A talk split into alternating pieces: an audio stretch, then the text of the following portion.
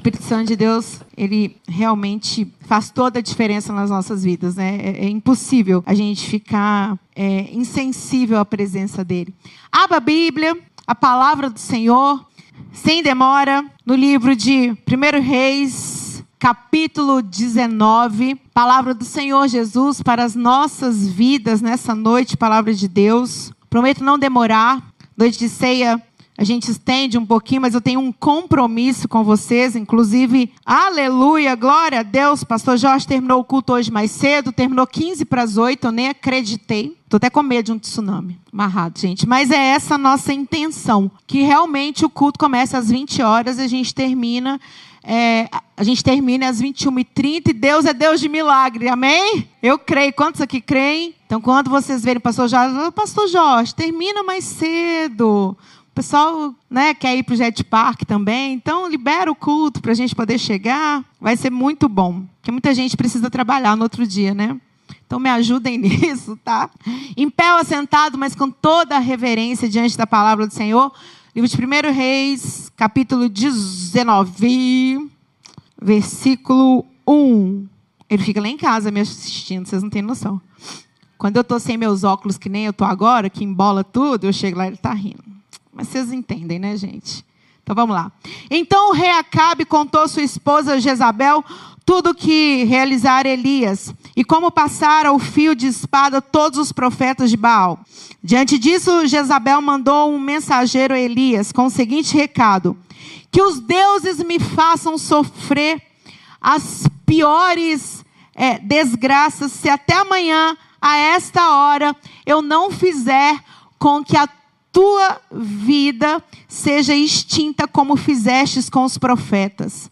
Assim que Elias recebeu este aviso, fugiu para salvar a própria vida, chegando a Berseba, que pertence a Judá. Deixou ali o seu servo. Quanto a ele, fez pelo deserto a caminhada de um dia e foi se sentar-se debaixo de um pé de giesta, uma espécie de arbusto, e ali orou pedindo para si a morte, dizendo: Agora basta, ó Senhor, retira minha vida, pois não sou melhor que os meus pais. Feche seus olhos. Deus, muito obrigada por esse momento onde o Senhor vai estar ministrando aqui nas nossas vidas através da tua palavra, o teu Espírito Santo.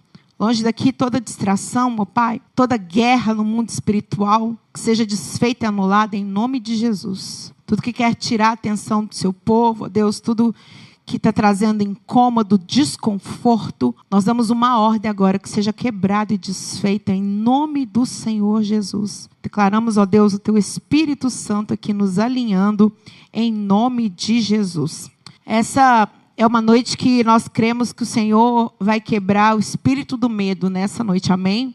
Você vê que nós não estamos é, resguardados de ter esse sentimento. Todos nós é, temos medo, todos nós, em algum momento das nossas vidas, ficamos preocupados, ficamos receosos, mas temos que ter controle, discernimento, sabedoria e principalmente fé em Deus para poder discernir esses momentos e saber como agir quando vem esse sentimento sobre as nossas vidas. É, aqui ficou muito claro que Elias ele foi um homem extremamente usado por Deus. Ele foi um homem que realizou grandes sinais. Um profeta de Deus que se levantou contra a apostasia, um homem que lutou contra os profetas de Baal, que lutou contra Acabe e Jezabel, mas em um momento é, de desgaste, de cansaço, ele teve medo.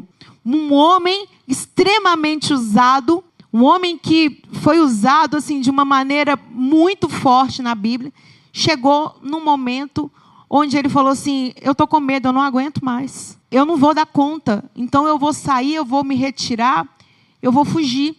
Quando a gente para para poder analisar a nossa vida, a gente vê que isso é mais normal do que, do que é falado. Outro dia eu estava conversando com o pastor Samar e, e, ele me deu uma notícia muito triste, porque na, na Europa é comum a gente ver um, um grande número de autoextermínio entre adolescentes e jovens.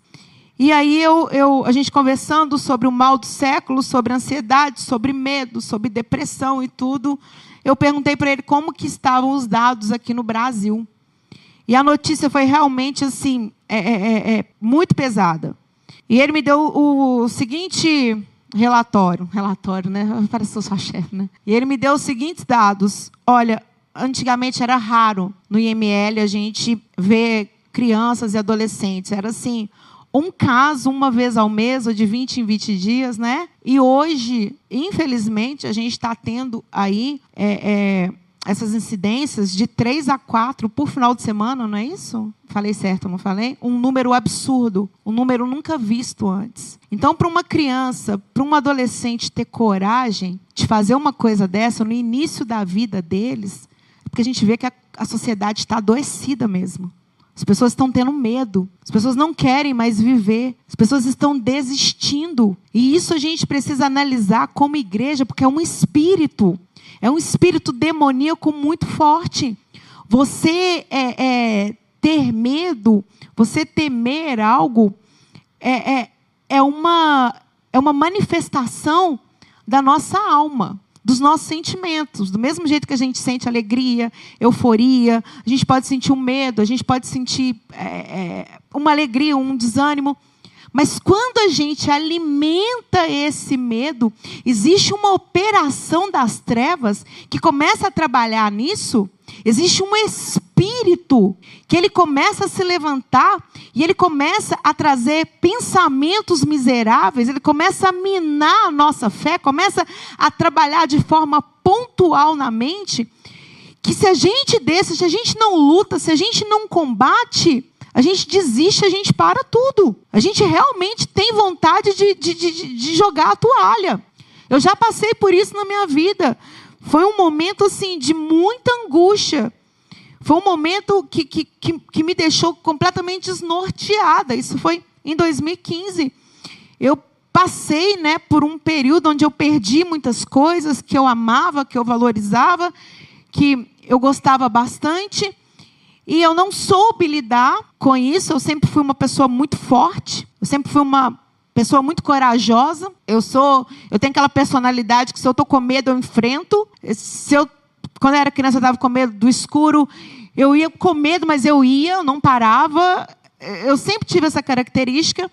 Mas foi um baque tão grande eu ter perdido aquilo que eu tinha construído, que eu gostava, que eu passei a ter medo. Eu passei a ter um medo absurdo das coisas. E, e veio devagar, veio de forma leve. Começou com medo assim: o que vai ser meu, do meu amanhã?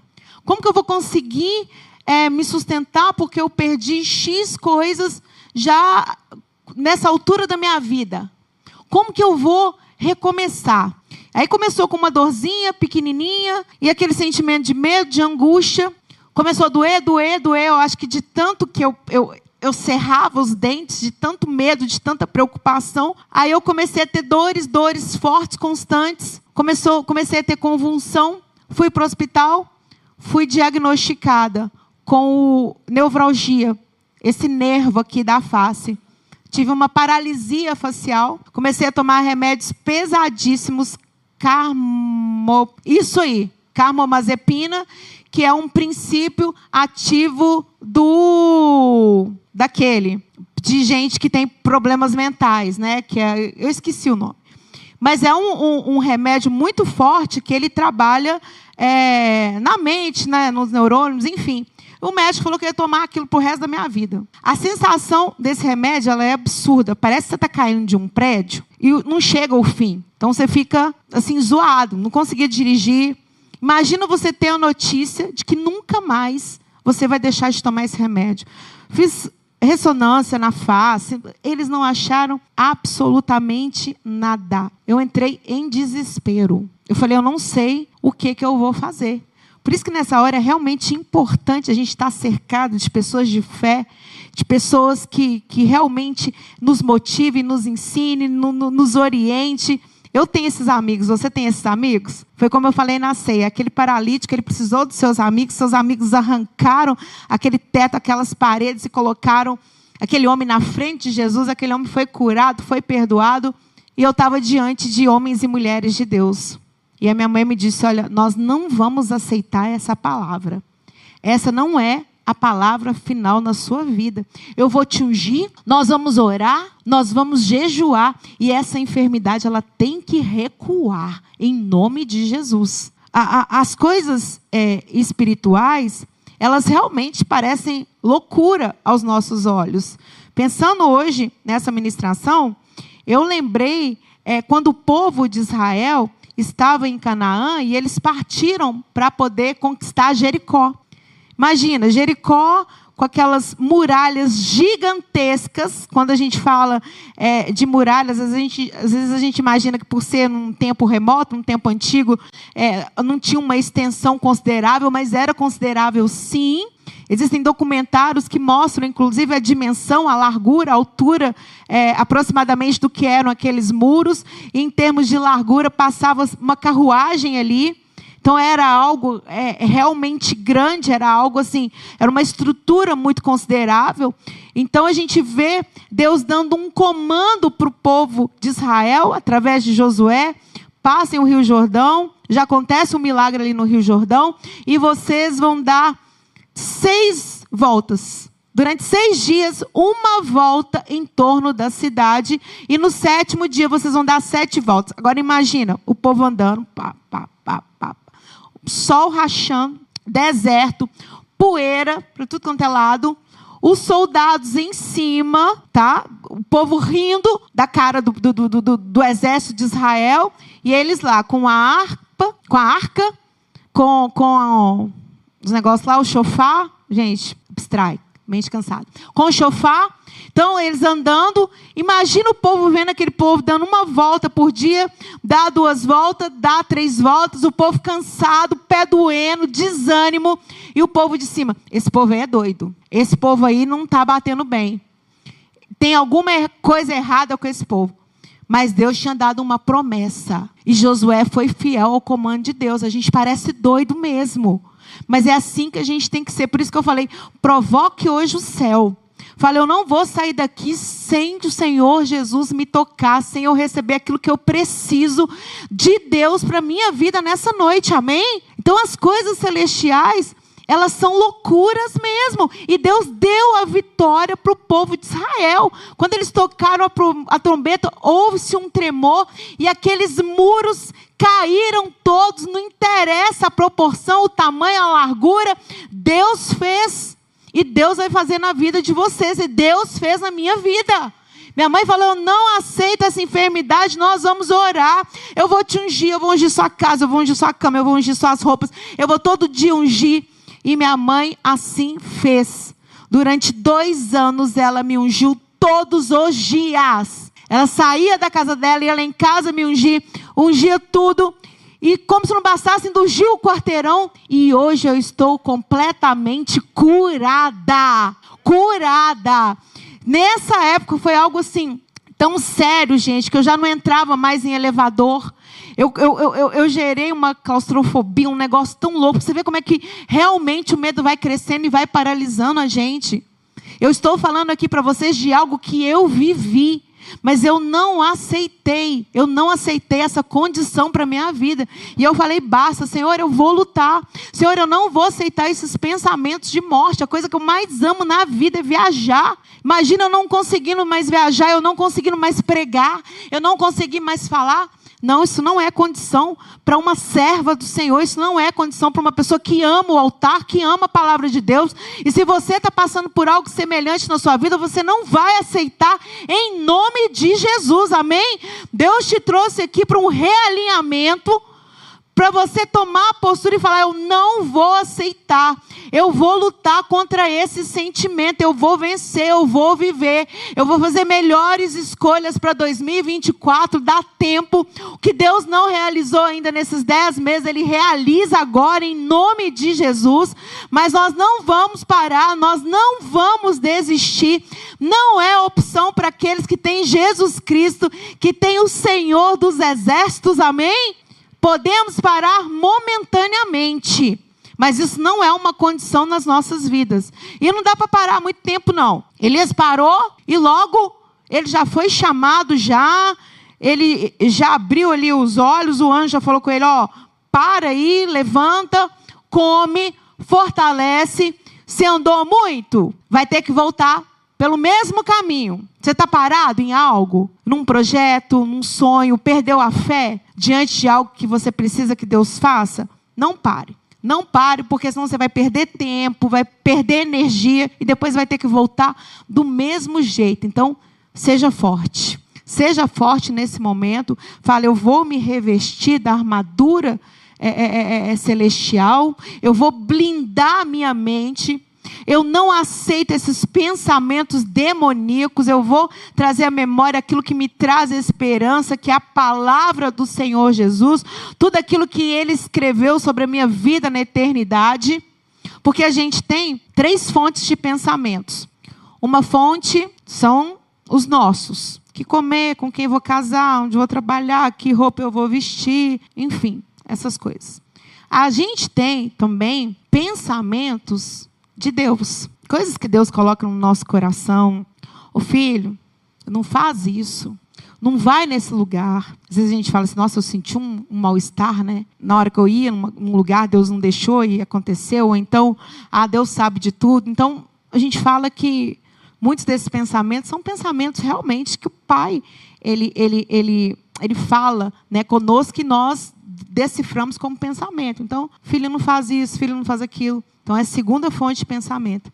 E tem uma terceira que ela é extremamente diabólica, que é a voz das trevas, que é o que fala, faz sim, vai lá, arrebenta com tudo, vinga, vai lá, destrói, pega, não aceita, não perdoa. Você vê que o negócio é tão demoníaco, o negócio é tão sério que a gente sente até aquele mal-estar no corpo, né?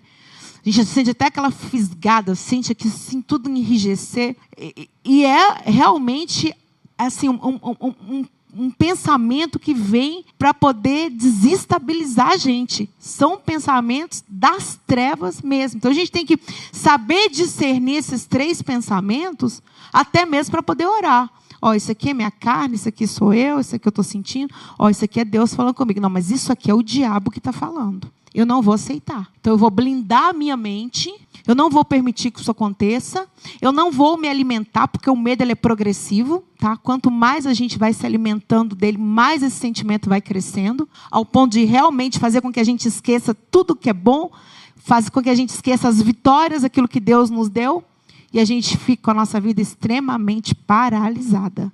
Elias, quando ele chegou nesse momento aqui, ele já tinha realizado milagres incríveis, memoráveis que a gente lê que está registrado aqui. Quando Acabe casou com Jezabel, que é um espírito, uma mulher que tinha um espírito muito sério, que é esse espírito de Jezabel, que opera é, matando profetas, que opera é, é, calando a voz profética, Elias foi o único que se levantou. Eles mataram todos os profetas de Israel, de menos Elias. E ele levantou e falou: vai haver seca não vai chover. Vocês vão ver o Deus de Israel, que ele vai fazer. E assim aconteceu. Ele saiu, ele foi para uma cidade.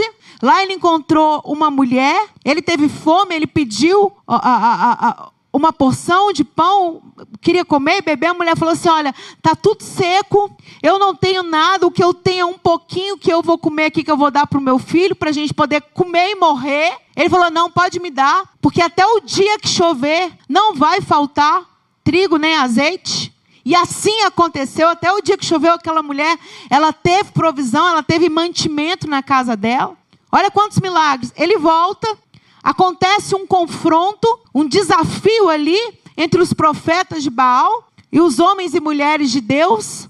Eles escolhem ali o, o que eles queriam sacrificar, o exército pagão. Elias fala: olha, vocês podem é, fazer o que quiserem, escolham aí, e, e vocês ficam até meio-dia fazendo as danças, emanações, e assim eles fizeram, eles ficaram pulando, dançando, chegou num ponto que não acontecia nada, eles começaram a se cortar. Elias falou: basta, parou, parou o show, parou a palhaçada, agora é a nossa vez.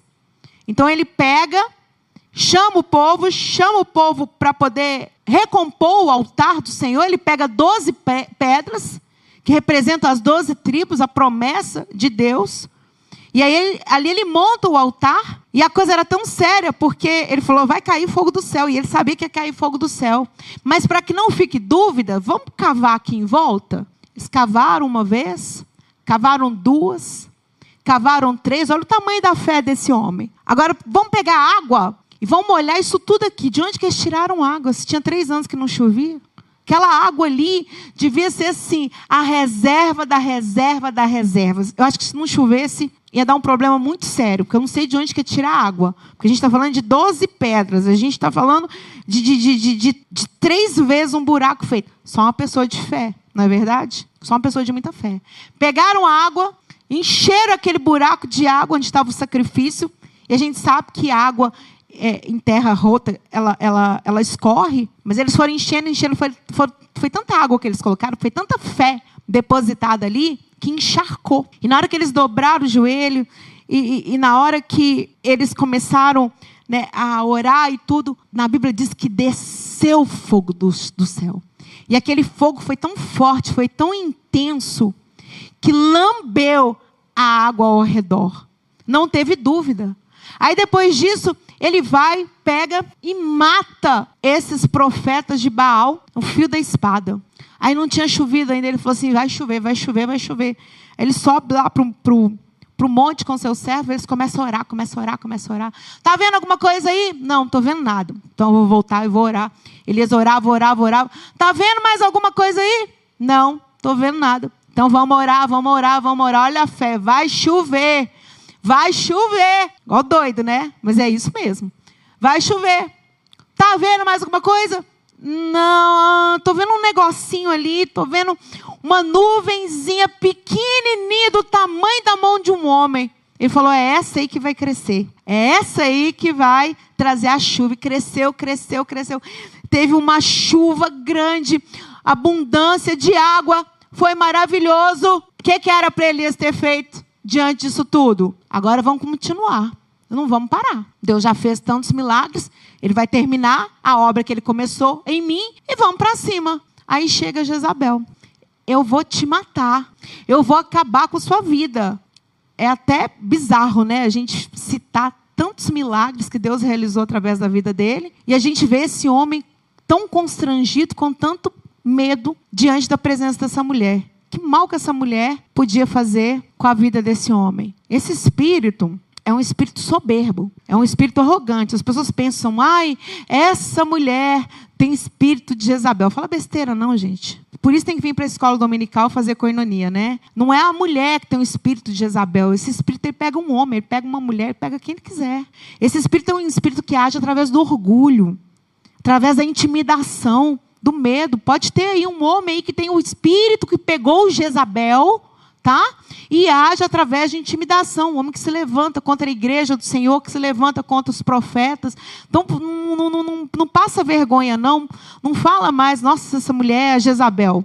Para que fica feio, entendeu? É um espírito que pega tanto um homem quanto uma mulher e que veio para poder matar a voz profética. A voz profética da igreja. É tão interessante que você vê aqui que ela matou todos os profetas de menos Elias. Ele se manteve firme, ele se manteve de pé.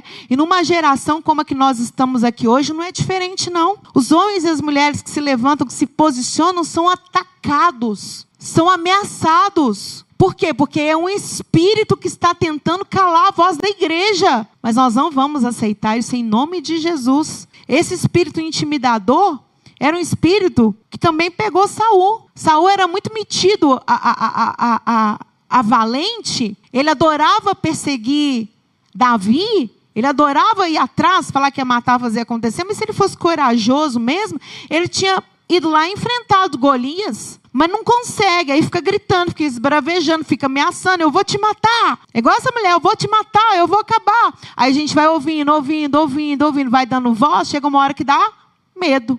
Chega uma hora que se a gente não toma cuidado, se a gente não, não foca nas promessas do Senhor, se a gente não lembra tudo aquilo que Ele fez, realizou, a gente fica paralisado por pouco ou absolutamente nada. Então essa noite é uma noite que nós vamos cessar essa voz do medo, amém? Você não vai parar a sua vida, a sua caminhada com o Senhor por conta de medo, de conta, de boleto. Você não vai deixar de, de vir ao culto. Aí eu tenho que dormir porque eu, eu tenho que acordar cedo para A gente vai terminar aqui mais cedo. A gente ajuda também. Mas você não vai abrir mão, porque Deus vai falar com você, comigo, com você. Deus vai trazer renovo, Deus vai trazer força, esperança. Já falei tudo aquilo que a gente sente falta, Deus é quem nos dá. Existem coisas que sua mulher pode dar, seu filho, o dinheiro, mas tem algo que é especial, que vem direto do trono da graça, do coração de Deus. E existem é, é, é, moveres que Ele faz quando nós estamos em família, quando nós estamos em igreja. Amém? Por isso que nós estamos aqui, por isso que nós não somos desigrejados, por isso que nós entendemos esse compromisso de estarmos aqui buscando o Senhor, a presença dEle. E como eu disse, vai ser um mês de boas escolhas nas nossas vidas. Então, olha só, o anjo do Senhor veio pela primeira, pela segunda, tocou-lhe e disse: Levanta-te come, porque a viagem será muito longa. Então Elias levantou, comeu, bebeu, e fortalecido, ele viajou 40 dias e 40 noites até chegar ao Sinai, em Horeb, o monte de Deus. Aí ali também ele ficou um pouquinho desanimado, quis morrer, não sei o quê. Mas aí o Senhor entrou com providência. O Senhor falou com ele: Você está tentando tirar a sua vida? Você está tá pedindo a morte? Não. Qual que é o Deus que você serve? Tem gente com pensamentos aí de morte. Nossa, que minha vida é, é, é acabe o mais rápido possível. Senhor, eu não tenho coragem de me matar, não, mas eu estou orando aqui para morrer. Quem já viu isso? Eu sou a única? Eu já vi, gente, já falou comigo. Olha, eu não tenho coragem de me matar, mas eu estou orando para eu morrer. Misericórdia. Vamos cessar essa voz das trevas, porque o Espírito Santo de Deus ele está falando comigo, com você essa noite, amém? Nós não vamos temer, nós vamos continuar com a nossa jornada, porque o Senhor ele está aqui diante de nós, nos dando tudo aquilo que nós precisamos para continuar. Nós não vamos esmorecer. Deus está aqui, olha, falando, olha o que, que Deus disse para ele. Vai, retorna por onde viestes, para o deserto de Damasco. Quando chegares lá, ungirás a Azael como rei da Síria. Ele ainda tinha coisas para poder fazer, ele ainda tinha algo grande para poder realizar. Ele ainda passou a sua capa para Eliseu. Fique de pé que nós vamos orar. Ele não morreu. Olha que coisa maravilhosa. Jezabel gritou gritou, esbravejou, prometeu que ele ia morrer em 24 horas. Ele não morreu. Ele foi transladado ao céu. Olha que coisa maravilhosa. Ele foi levado aos céus por uma carruagem de fogo, está na Bíblia, eu acredito. Você às vezes fica assistindo esses seriados aí, Caso Dragão, Games of Thrones, acredita em tanta coisa bizarra e não acredita na palavra de Deus, que que coloca esses seriados aí no chinelo, ele foi transladado, ele foi levado até o céu. Ele não experimentou morte física, diz a palavra de Deus. E está escrito que no final dos tempos a gente vai ter um sinal dele aí. Agora, Jezabel, ela caiu.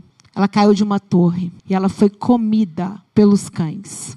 É esse o destino desses principados, dessas potestades, desses demônios? Porque em Cristo Jesus nós já somos mais do que vencedores, amém? O que Deus não realizou até aqui, Ele pode realizar em um segundo, em um minuto.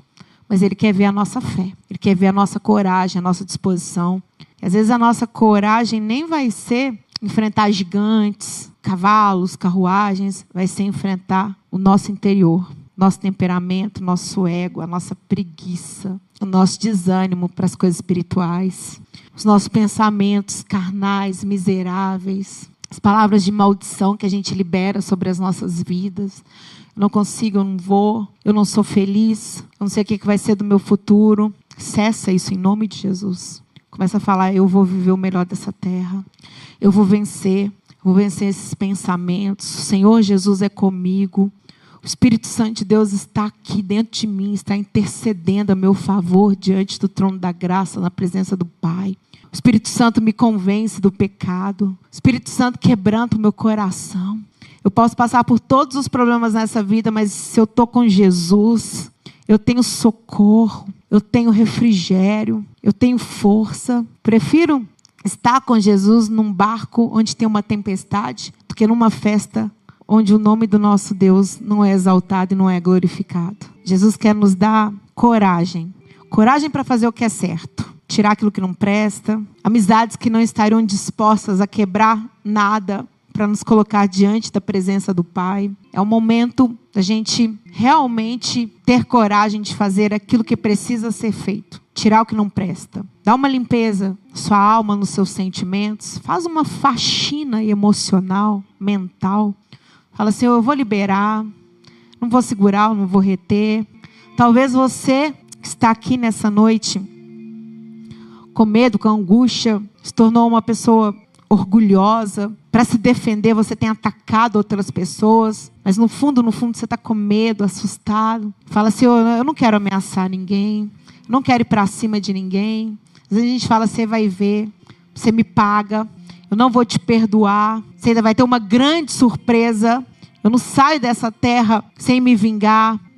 Está sendo motivado por um espírito de ódio. Não, Deus quer limpar o nosso coração. Deus quer colocar um cântico novo. Deus quer que a gente mude a nossa postura, o nosso posicionamento, para a gente continuar caminhando. Tem muita coisa para fazer, tem muita coisa para a gente sonhar, para a gente realizar, muitas etapas para serem vencidas.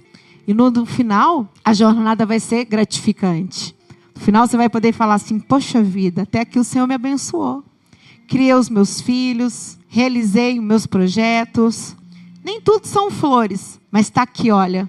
A minha vida no altar, está aqui meus filhos, meus netos, está aqui minha esposa, está aqui minha empresa, está aqui o meu curso. Momento de ter coragem. É momento de continuar. Em nome de Jesus, eu profetizo que Pessoas que estavam pensando em tirar sua vida, está desfeito esse espírito das trevas em nome de Jesus, amém? Talvez você não tenha essa vontade, glória a Deus, mas Deus vai te colocar nessa semana perto de uma pessoa, de uma criança, de um adolescente que pode estar tendo esses pensamentos. Fiquem atentos, fala, Senhor Jesus, me dê palavras para poder ajudar.